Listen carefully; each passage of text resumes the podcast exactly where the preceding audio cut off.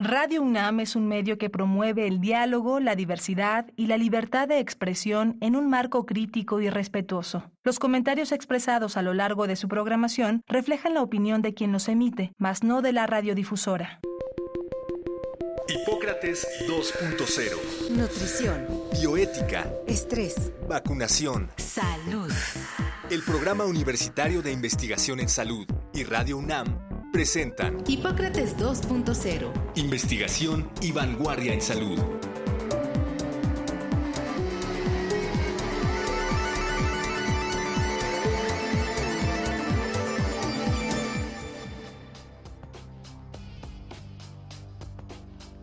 Hola, ¿qué tal? Bienvenidos a Hipócrates 2.0. Yo soy Mauricio Rodríguez, los saludo como cada semana aquí en Radio UNAM.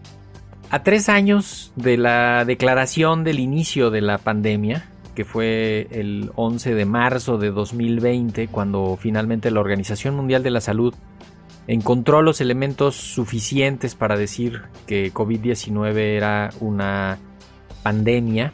Eh, antes había dicho que era una emergencia de interés para la salud pública internacional y los primeros casos habían surgido en diciembre de 2019.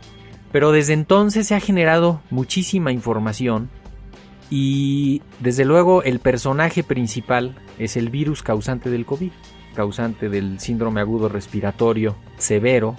Así que pues decidimos que el programa de hoy lo íbamos a dedicar a hablar sobre el virus SARS-CoV-2, SARS-CoV-2, que es el causante de COVID-19 y lo traemos a propósito de que se reactivó recientemente una polémica sobre el origen de este virus y el origen de la pandemia. Así que, pues como en ocasiones previas cuando hablamos de esto, invitamos al doctor José Alberto Campillo Valderas para que nos ayude a descifrar esta, esta maraña de conocimiento, que él es biólogo, maestro y doctor en ciencias, es profesor de la Facultad de Ciencias de la UNAM, donde también es investigador en el Laboratorio de Origen de la Vida, y su principal línea de investigación es el origen y la evolución temprana de los virus. Él es miembro candidato del Sistema Nacional de Investigadores y de la miembro de la Sociedad Mexicana de Virología. En Twitter lo encuentran como arroba j-campillo.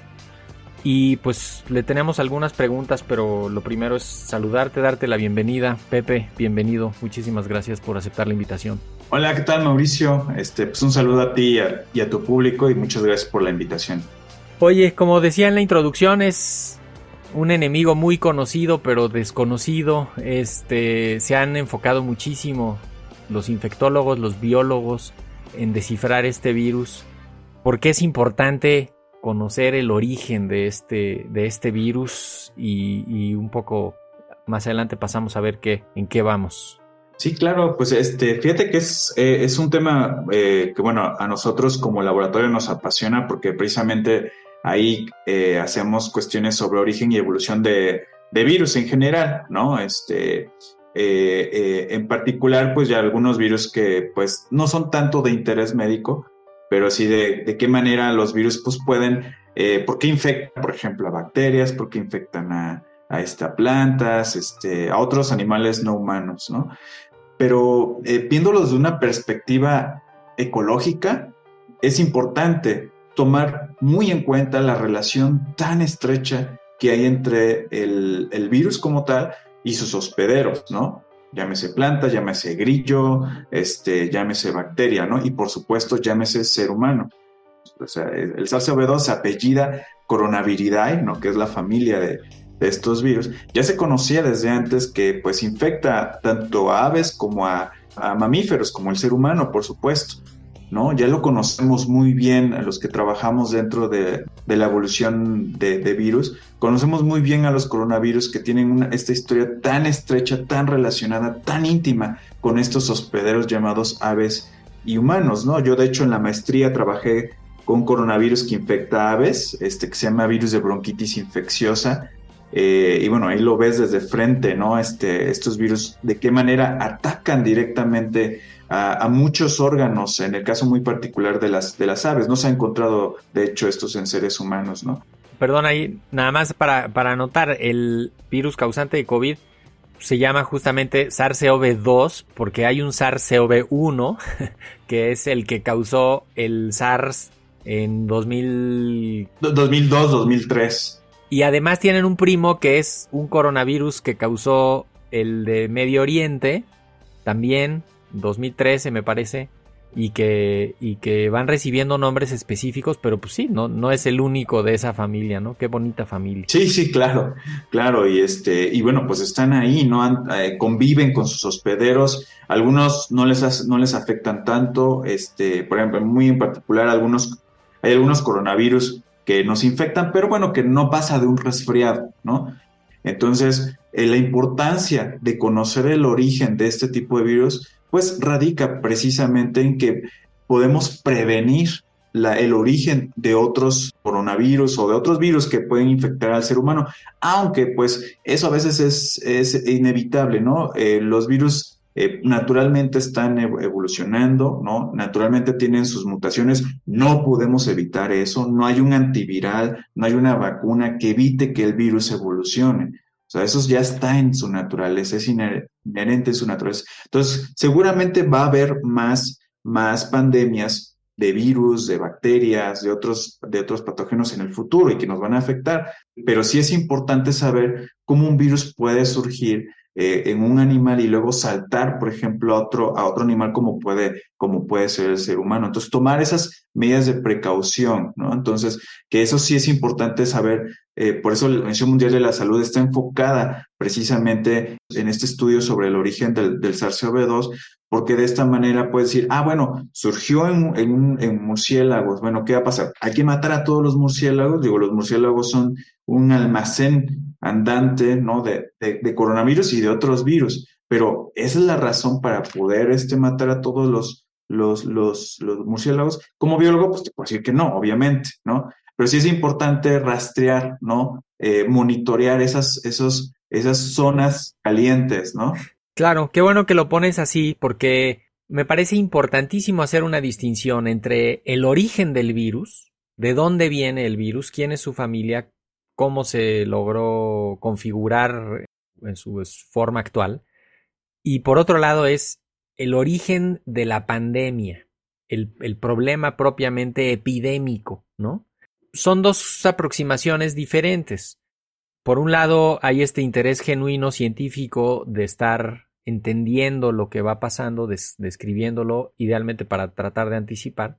Y por el otro, podría haber esta culpa y esta búsqueda de culpables para el castigo, que es también una visión bastante reducida, como, como, como este ejemplo hipotético que dices de, pues si son los murciélagos, entonces acabemos con eso, ¿no? Que, que sería justamente dónde está el culpable, vamos a castigar al culpable, que, que eso pues difícilmente soluciona, soluciona el problema, pero hablamos de dos cosas distintas, ¿no? El, el origen del virus, el origen de la pandemia, todo apunta a que pues ocurrió en el mercado de animales vivos que hay en la ciudad de Wuhan, en China, y que ahí encontró las condiciones para empezar a hacer una infección en seres humanos y entrar en contacto. Y además, en esa ciudad, en ese momento, encontró las condiciones para propagarse y lo demás es historia. Sí, claro, este, pues es, es importante lo, lo, lo, que comentas, ¿no? Este, esta cuestión de ver en dónde, esa, esa pequeña diferencia, ¿no? Bueno, gran diferencia, ¿no? Entre, por ejemplo, el origen del, de un virus y el origen de una pandemia. O sea, puedes tener un virus que se origina, pero no necesariamente va a terminar en una, en una pandemia, ¿no? Y ahí e, es importante, pues, precisamente ver eh, cómo, cómo, los virus, cuando una vez este, surgen, y te repito, y eso quiero ser muy enfático, surgen a partir de otros virus y cómo estos pueden adaptarse a un nuevo hospedero como puede ser el ser humano. Hay muchas condiciones que pueden propiciar esto. Una de ellas es precisamente, por ejemplo, eh, la, alta concentración de las personas. A los virus les encanta que haya mucha, mucha, muchos hospederos, en este caso muchos seres humanos, en un, en un lugar cerrado y que esté, en el que pues estén en contacto directo humano-humano, ¿no? Entonces, de esta manera le ayudas al virus a propagarse, ¿no? lamentablemente los, los, en la actualidad se escucha más estos fenómenos de propagación, de pandemias en el ser humano, porque pues ahí está este gran acúmulo de personas, ¿no? En, una zona específica. Y no tan solo en el ser humano, o sea, tú lo puedes ver, por ejemplo, hay virus que infectan a, bacterias en el mar o, algas, ¿no? Que ves que hay una, nunca se habla de las pandemias de las pobres algas, ¿no? Por ejemplo, pero también ahí cuando se juntan muchísimas, pues hay muchos virus, hay unos virus que se llaman ficotnavirus, que también las infectan y pues es un matadero ahí, ¿no? ¿Y eso cómo lo vemos afuera? O sea, eso que salen esas algas, cambian las características al mar, las terminamos viendo en las playas o, eso se le pasa, ¿cómo, ¿cómo se puede ver eso? Sí, fíjate que, eh, eh, en muchos de los casos, este, eh, muchos de estos, de estos virus están tan bien adaptados a algunos eh, hospederos, principalmente acuáticos, como pueden ser las algas o unas, unas bacterias del mar que se llaman cianobacterias y que también hacen fotosíntesis, pues pueden afectar precisamente este proceso eh, eh, biológico, la, la fotosíntesis, ¿no? O sea, una gran concentración de, por ejemplo, de microorganismos como pueden ser estas bacterias fotosintéticas o estas algas, puede verse disminuida por, por, la infección del virus y por lo tanto disminuye la fotosíntesis. Claro, porque te altera las concentraciones de oxígeno. De dióxido de carbono. Te modifica el, todo el metabolismo de otras plantas y animales y otras este, bacterias. Y eso te desencadena, te hace como un efecto mariposa, ¿no? Sí, así es, puede llegar a, este, a desregular la concentración de dióxido de carbono, que recordamos que el dióxido de carbono pues es, un compuesto que se encuentra también en la, atmósfera y que de alguna manera es un filtro, ¿no? De los rayos ultravioleta, ¿no? Entonces, y que eso puede ocasionar una mayor o una menor temperatura dependiendo de la concentración de, este, ¿no? Quiero regresarme un poquito a lo que nos convocaba de por qué se reactivó la, discusión sobre el origen de la pandemia, el origen del virus recientemente, porque pues hay una serie de documentos que se pues, presentaron ahí medio incompletos. El, Departamento de Energía en Estados Unidos dijo, ahora sí ya sabemos que fueron los chinos del Instituto de Virología en Wuhan, pero, pero los virólogos tienen elementos suficientes como para decir esto es natural. ¿Por qué no nos, no nos llevas de la mano por ahí? Así es, fíjate que sí, el Departamento de Energía de los Estados Unidos actualizó su evaluación ¿no? sobre el origen del, del virus, pasando de indeciso a, a, baja confianza, ¿no? A favor, a favor precisamente de esa fuga en el laboratorio. Y esto, el, el asesor de seguridad nacional de, de la Casa Blanca, este, Jake, Jake Sullivan, pues respondió con, eh, al informe diciendo que todavía no había una respuesta definitiva a la pregunta sobre el origen de la, de la pandemia como tal, ¿no? Entonces, está esta, esta discusión que lamentablemente se ha, se ha politizado y, y eso súmale a que los chinos o, los científicos del, de este laboratorio como que pues, se han sentido ofendidos por estas declaraciones. Pero bueno, mira, la ciencia no entiende de política. O sea, nosotros los, los que hacemos ciencia, ¿no? Apelamos precisamente a los hechos, a la evidencia como tal. O sea, tú puedes ser, tener todas tus este, eh, ideologías políticas como científico, pero los datos hablan.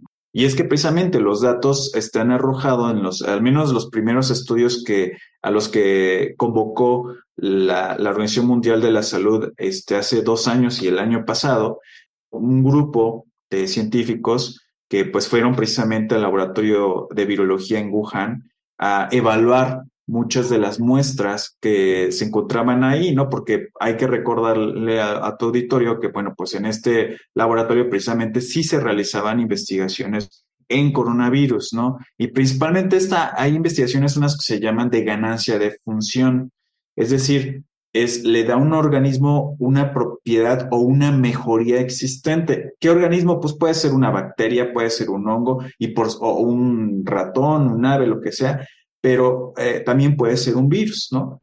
Entonces, cualquier cosa. Sí, de hecho, esa, esa estrategia se usa mucho en biotecnología, ¿no? Para, para hacer producción de algo, de lo que se necesite. Eh, sí, que se pueda manipular este, genéticamente, ¿no? Entonces, eh, eh, sí se están haciendo, como en otras partes del mundo, virus genéticamente modificados. Ahora, suena así muy feo, ¿no? De película de terror, pero es importante este tipo de, de, experimentos, ya que nos, al, al, a, a un organismo o a una entidad biológica como puede ser un virus, tú puedes modificarlo genéticamente de manera que puedas mejorar, ¿no? Su función, por eso se llama así de ganancia, técnica de ganancia de función o investigación de ganancia de función.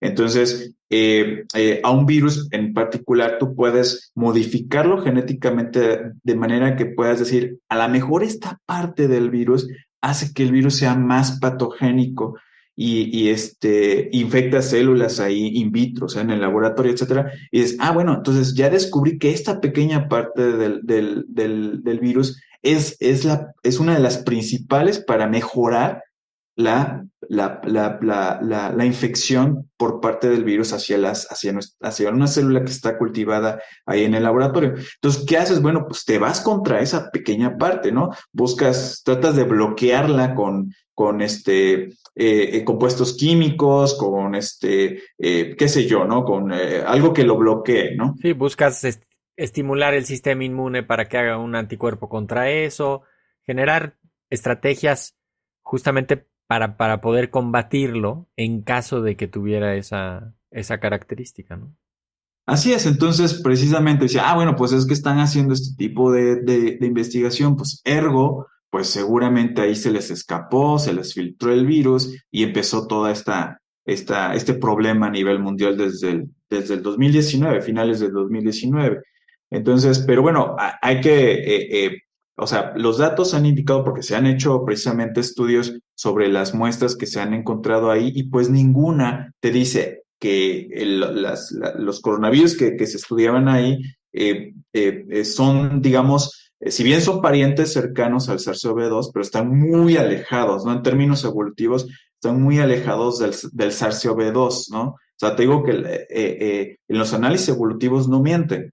Perdón, vale la pena precisar, cuando se hacen estas manipulaciones genéticas, se van dejando huellas moleculares en el material genético que se queda ahí, que se puede estudiar después y que si, si te lo encuentras en otro lado o en otras condiciones, podrías ver esa manipulación reflejada en el material genético. No hay manera, es como si cortas un papel con unas tijeras con filo, deja un tipo de corte, si las cortas con una tijera que tiene surcos, deja el surco marcado. Igual, cuando manipulas genéticamente eh, un microorganismo, tienes que dejar una huella porque si no, no vas a poder saber que lo hiciste. Así es, claro, claro. O sea, eso se llama evidencia, ¿no? por ejemplo, medicina forense, ¿no? Cuando quieren ver si, si tú tienes, este, si eres el padre de, de, de, un hijo, ¿no? Este, eh, a través del DNA tú ves esa huella genética que se encuentra tanto en el hijo y que se parece a la del padre, por supuesto. Y lo mismo se hace así. Aquí, se hizo aquí, ¿no? Este, aquí no, no había esa compatibilidad genética entre el, SARS-CoV-2 eh, que tenemos este, actualmente con precisamente las muestras virales que se encontraban en ese laboratorio. Y además, pues muchos de los eh, investigadores, investigadoras este, que estaban en ese instituto, pues también se les hizo un muestreo de sangre, ¿no? Para ver si había, si tenían anticuerpos contra el SARS-CoV-2 y pues se descubrió que pues no, o sea, dieron negativo, ¿no? Eh, entonces, esto porque el, The Wall Street Journal, este periódico de, estadounidense, en el 2021 había sacado la conclusión de que, bueno, pues este, muchos de estos investigadores chinos pues fueron al hospital para hacerse algunos estudios porque se sentían mal, ¿no? Entonces, ah, pues ahí está, seguramente ya.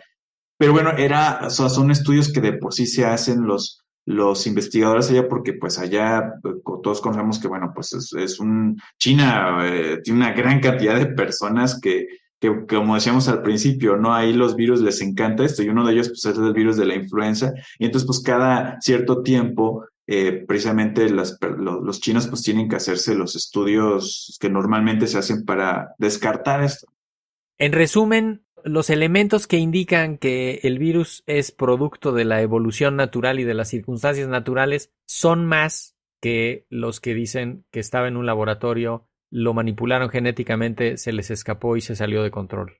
Así es, es, correcto. O sea, este, cuando uno analiza el genoma del, de, estos, de estos virus, o sea, del SARS-CoV-2 y todas sus variantes, este, desde el, el, original, ¿no? Del 2019 hasta el último, ¿no? De, de, de, las variantes de Omicron, pues tú puedes ver ahí este, cómo va evolucionando el virus y cómo puedes hacer estas comparaciones de los genomas para poder precisamente rastrear esa, esa historia evolutiva, ¿no? O hay, hay, que verlo como un árbol familiar, ¿no? Este, mi hermano y yo nos parecemos mucho y, y al mismo tiempo nos parecemos a nuestros papás y todo, toda esta familia, mamá, papá, hermano, pues se parece a los abuelos y así te vas, ¿no? Entonces, a lo mismo se hace con, con, con los estudios evolutivos del SARS-CoV-2, ¿no?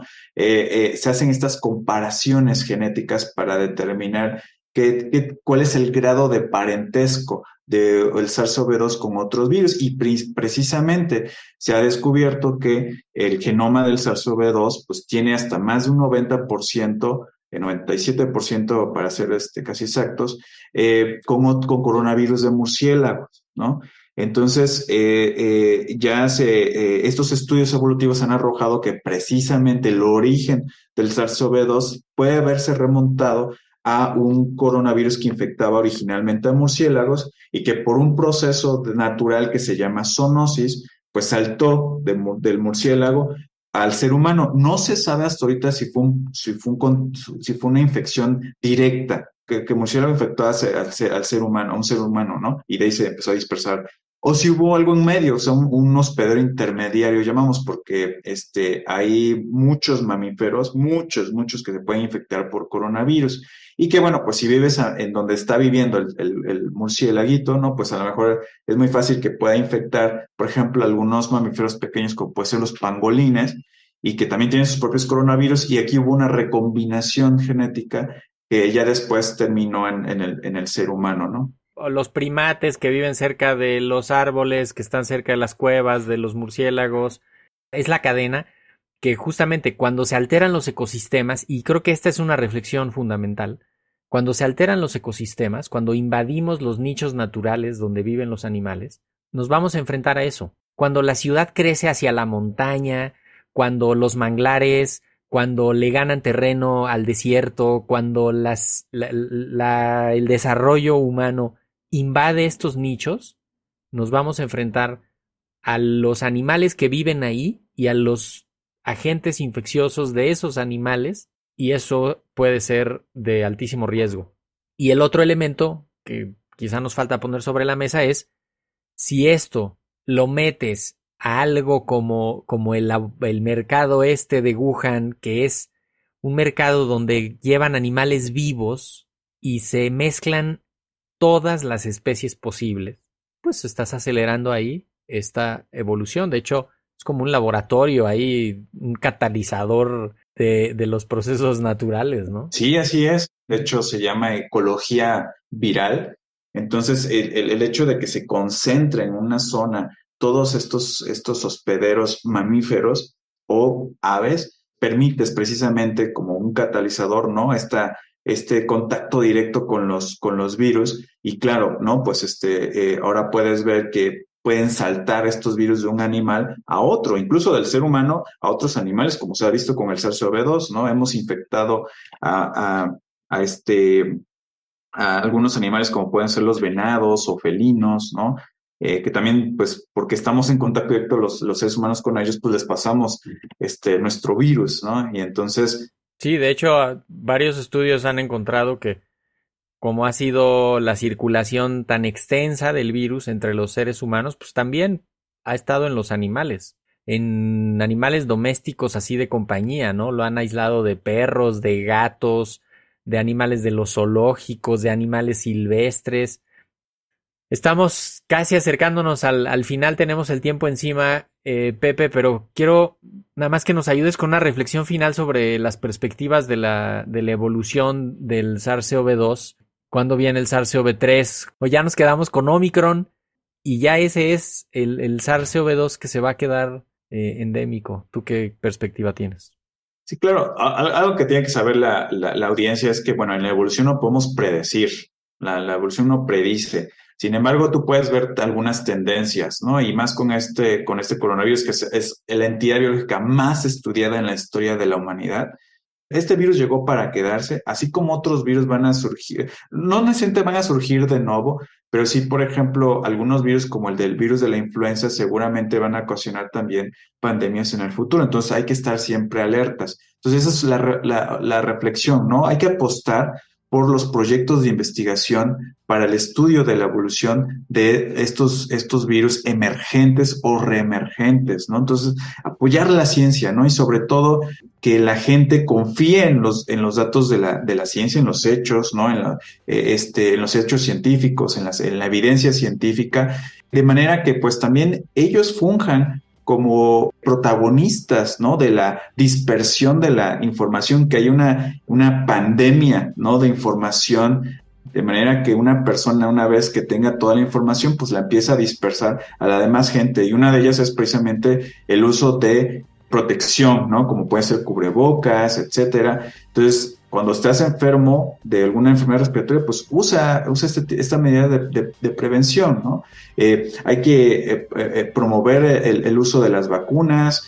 Pero que igual el virus muta, se hace resistente y a lo que sigue, ¿no? Sí, entonces esa es la, reflexión, ¿no? Tener este, como diría mi, mi, mamá, ¿no? Los pelos de la burra en la mano, ¿no? Que es tener esta información confiable gracias a la ciencia y que podamos de esta manera pues evitar este, tragedias ¿no? en, el, en el futuro. Pues con eso nos, nos despedimos, Pepe. Doctor José Alberto Campillo Valderas, profesor investigador en la Facultad de Ciencias, eh, en el Laboratorio de Origen de la Vida, precisamente. Te agradecemos muchísimo que hayas estado acá con nosotros. Te vamos a seguir invitando en cuanto encuentren algo interesante, nos avisas. Y por lo pronto, pues te mandamos un abrazo, Pepe. Muchas gracias. No, pues muchísimas gracias. Y si tu auditorio tiene alguna duda, pueden escribirme a campillo.ciencias.unam.mx o también estoy en Twitter, es este JA-campillo y con mucho gusto se las contestaré. Y me consta que sí responde y que sí atiende las, las dudas de, de las audiencias. Muchísimas gracias, Pepe. Pues se nos vino el tiempo encima, así que hasta aquí llegamos. Esto fue Hipócrates 2.0. Yo soy Mauricio Rodríguez, como cada semana. Los espero la próxima para saludarlos y para abordar otra vez temas de relevancia para la salud, la ciencia. Acá nos escuchamos, quédense en sintonía de Radio UNAM. Muchísimas gracias. Hasta la próxima. Agradecemos al doctor Samuel Ponce de León, coordinador del Programa Universitario de Investigación en Salud y coordinador académico de esta serie. El Programa Universitario de Investigación en Salud y Radio UNAM agradecen tu escucha. Te esperamos la siguiente semana para platicar sobre lo último en materia de salud e investigación en Hipócrates 2.0. Investigación y vanguardia en salud. Se despiden de ti en la producción Patti Gamboa, Héctor Castañeda y Alejandra Gómez.